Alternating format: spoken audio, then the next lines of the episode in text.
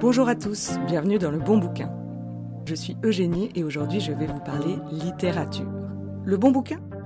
C'est le podcast qui vous redonne le goût des livres à travers des chroniques littéraires, des anecdotes sur le monde de la littérature, des conseils pratiques pour réintégrer la lecture dans votre quotidien. Je vous parle des livres qui m'ont captivé, des livres qui ne m'ont pas laissé indifférente et dont je me souviendrai toute ma vie. Je vous pousse les portes de ma bibliothèque peuplée de classiques et de romans contemporains, de gros pavés ou de petits livres de rien du tout. Vous êtes prêts? C'est parti. Connaissez-vous cette habitude de lecture, celle de picorer dans les livres, de maîtriser l'art d'y mettre le nez quelques minutes, puis de s'en détourner aussitôt après? Si ce n'est pas le cas, je vous encourage vivement à l'adopter. Et oui, je voudrais tordre le cou à cette idée reçue selon laquelle lire nécessiterait forcément du temps et du calme, et ne serait donc pas compatible avec une vie d'actif, avec une vie de parent, avec une vie tout court, au XXIe siècle.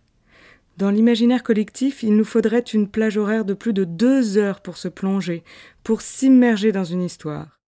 Du coup, la plupart des gens qui aimeraient lire ou se remettre à lire et qui disposent de quelques minutes de battement dans leur journée ne se lancent pas dans un livre parce qu'ils se disent que cela ne sert à rien. Ils se tournent vers une autre activité qui, pensent-ils naïvement, requiert moins de temps, mais qui en réalité en vole davantage. Tiens, j'ai cinq minutes devant moi, je vais me faire un petit tour sur les réseaux sociaux pour me détendre. De toute façon, c'est pas maintenant que je vais commencer le rouge et le noir. 30 minutes après, j'y suis encore, je ne suis pas allée chercher les enfants à l'école, la tarte est cramée, mon mec m'attend solo au théâtre, je suis en retard à mon cours de sport. Au choix. Moralité. J'aurais mille fois dû ouvrir Stendhal et lire les premières lignes. J'aurais profité de mon temps sans me faire manger par lui. Croyez-moi, vous n'avez pas besoin de poser une demi-journée de RTT pour ouvrir un bouquin. Ceci est un mythe urbain. Il est très possible de s'évader le temps de quelques minutes, le temps d'un paragraphe, d'une page ou deux. Dans Comme un roman, un essai littéraire qui oppose l'amour de la lecture au devoir de lecture associé à l'école, Daniel Pénac identifie une dizaine de droits imprescriptibles du lecteur. Par exemple, le droit de sauter des pages, le droit de ne pas lire un livre, dont je parle dans l'épisode 4 du bon bouquin, le droit de relire. Et dans l'un de ces droits, il parle aussi du droit de grappiller, ce qui est peu ou prou ce que j'appelle picorer un livre. Donc qu'est-ce que c'est que ce droit de grappiller? C'est, je cite, l'autorisation que nous nous accordons de saisir n'importe quel volume de notre bibliothèque, de l'ouvrir n'importe où et de nous y plonger un moment, parce que nous ne disposons justement que de ce moment-là. Le lecteur possède ce droit, ce droit de ne lire qu'un chapitre, qu'une scène, qu'un poème, qu'une lettre, qu'un extrait, qu'une citation. C'est à la fois une excellente façon d'entretenir sa lecture quand on n'a pas le temps, mais aussi idéal pour réintégrer la lecture dans son quotidien quand on n'a plus l'habitude, sans risquer l'indigestion. La lecture ne demande pas de préparation particulière. Vous n'allez pas grimper le Mont Blanc. Vous allez juste ouvrir un livre. Vous ne devez pas forcément être confortablement assis dans un gros fauteuil en cuir capitonné, avec un thé brûlant à vos côtés, un plaid, votre chat qui vient se frotter contre vos jambes, la pluie qui claque les carreaux. Vous vous mettez une barrière en vous disant que de toute façon vous n'êtes pas en situation. Il faut que vous ayez en tête que chaque mot lu est une victoire sur l'intelligence, sur le temps qui passe, sur la vie. Et alors, comment fait-on pour euh, commencer à picorer, me demanderez-vous? En réalité, c'est assez instinctif, mais je vais vous donner quelques idées pour vous y mettre facilement. L'idéal dans un premier temps, surtout pour ceux qui rechignent à abandonner un livre, je vous parle du maniement de cet art dans l'épisode 4 du bon bouquin, c'est de prendre des petits textes qui ont un début et une fin. Ainsi, vous ne resterez pas sur votre fin. F-A-I-M, cette fois-ci, évidemment. Cela me permet de vous parler d'un de mes livres préférés, un de mes livres de chevet. J'ai dû le lire très jeune et le relire peut-être une dizaine, une centaine de fois. C'est La première gorgée de bière et autres plaisirs minuscules de Philippe Delerme, paru en 1997 chez Gallimard. Ce livre est un concentré de petits bonheurs racontés avec beaucoup de poésie et une note de nostalgie. Philippe Delerme décrit méticuleusement ces situations que nous vivons, qui nous font du bien, mais que l'on n'avait pas vraiment intellectualisées.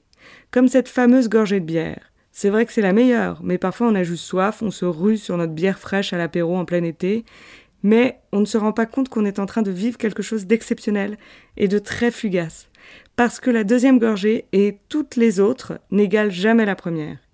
Donc ce petit recueil propose aussi une philosophie de vie, de voir la beauté, la joie dans les petites situations du quotidien. il y a plusieurs plaisirs minuscules que l'auteur décrit, mais moi mes préférés ce sont le journal du petit déjeuner, aider à écosser des petits pois, le Tour de France ou encore prendre un porto, dont je vais vous lire un petit extrait. D'emblée, c'est hypocrite. Un petit porto alors? On dit cela avec une infime réticence, une affabilité restrictive. Bien sûr, on n'est pas de ces rabat qui refuseraient toutes les largesses apéritives. Mais le petit Porto, alors, tient davantage de la concession que de l'enthousiasme. On jouera sa partie, mais tout petit, mezza voce, à furtive lampée. Un Porto, ça ne se boit pas, ça se sirote. C'est l'épaisseur veloutée qui est en cause, mais aussi la parcimonie affectée. Pendant que les autres se livrent à l'amertume triomphale et glaçonnée du whisky, du martini gin, on fera dans la tiédeur vieille France, dans le fruité du jardin de curé, dans le sucré suranné, juste de quoi faire rosir des joues de demoiselles. Je précise que je n'encourage en rien avec cette chronique à la consommation d'alcool. Ce n'est qu'encore et toujours de la littérature. Picoré appelle également à la poésie, par le format et par le contenant. C'est court et cela fait méditer. Si vous n'avez pas le temps de lire des romans le soir, lisez un poème avant de vous coucher. Vous n'aurez pas perdu votre journée. Ça fonctionne avec n'importe quel poème. Celui que je vous propose, c'est un de mes poèmes préférés. Il est très célèbre. C'est un poème de Victor Hugo intitulé Ce siècle avait deux ans, issu du recueil Des feuilles d'automne, publié en 1831. De tous les poèmes, je pense que c'est celui que je connais le mieux. Je l'ai appris quand j'étais toute petite et à mesure que le temps passe, il résonne différemment en moi notamment je pense depuis que j'ai eu des enfants. Ce siècle avait deux ans. Rome remplaçait Sparte, déjà Napoléon perçait sous Bonaparte, et du premier consul, déjà par maint endroit, le front de l'empereur brisait le masque étroit.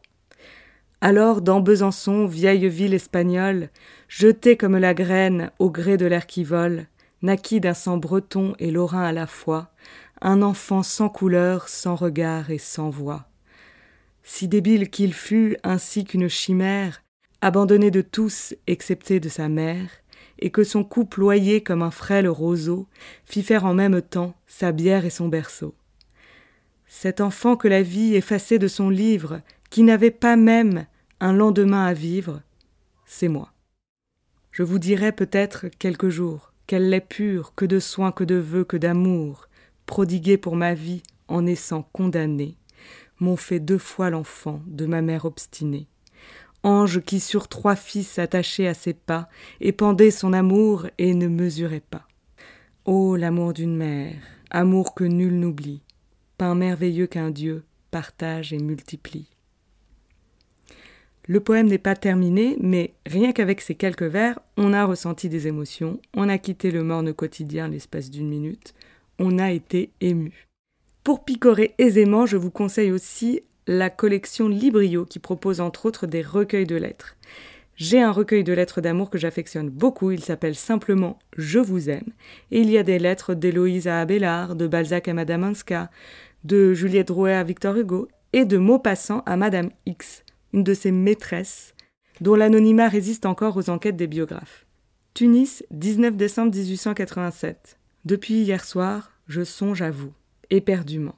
Un désir insensé de vous revoir, de vous revoir tout de suite, là, devant moi, est entré soudain dans mon cœur. Et je voudrais passer la mer, franchir les montagnes, traverser les villes, rien que pour poser ma main sur votre épaule, respirer le parfum de vos cheveux. Picorer n'est pas seulement une habitude de lecture, c'est aussi une façon d'aborder la vie. Quand je vais quelque part pour un week-end, quand je suis invitée chez des amis ou quand par exemple on loue une maison, ce que j'adore c'est de prendre un livre comme ça au hasard qui traîne dans la bibliothèque de ces nouveaux endroits et de commencer à le lire. Je sais que je ne le terminerai pas puisque je n'aurai pas le temps, mais je m'en fiche. Je lis sans but, gratuitement, sans chercher à connaître la suite, juste pour la plume, juste pour ce que le livre a à m'offrir dans le temps imparti. Et je trouve que c'est quelque chose de magnifique. Récemment, je suis tombée sur 24 heures de la vie d'une femme de Zweig lors d'un week-end chez des amis. J'avais lu ce livre il y a des années et me replonger dedans quelques dizaines de pages m'ont ravi. Dernière petite recommandation pour vous mettre à picorer. C'est une super application. Je tiens donc à préciser que je ne diabolise absolument pas les smartphones. Au contraire, on peut très bien les utiliser à bon escient. L'application s'appelle Un texte un jour. Elle a été créée par Sarah Sockey. Le principe, c'est que chaque jour, vous recevez un petit texte littéraire qui se lit en moins de 5 minutes. Quel délice de se retrouver avec la tirade du nez de Cyrano de Bergerac pendant qu'on attend son tour pour aller récupérer son colis. C'est une excellente façon de patienter, bien meilleure que par exemple jouer à Candy Crush ou scroller sur Instagram.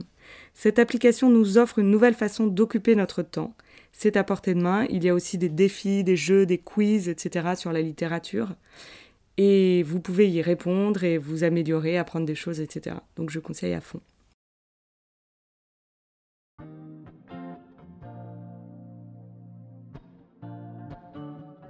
Voilà, c'est déjà la fin de ce septième épisode et j'espère qu'il vous a plu. Merci beaucoup de continuer à me suivre et euh, pour tous vos messages. Comme d'habitude, n'hésitez pas à mettre des étoiles sur les plateformes de podcast et à parler autour de vous du bon bouquin. À dans deux semaines et d'ici là, bonne lecture.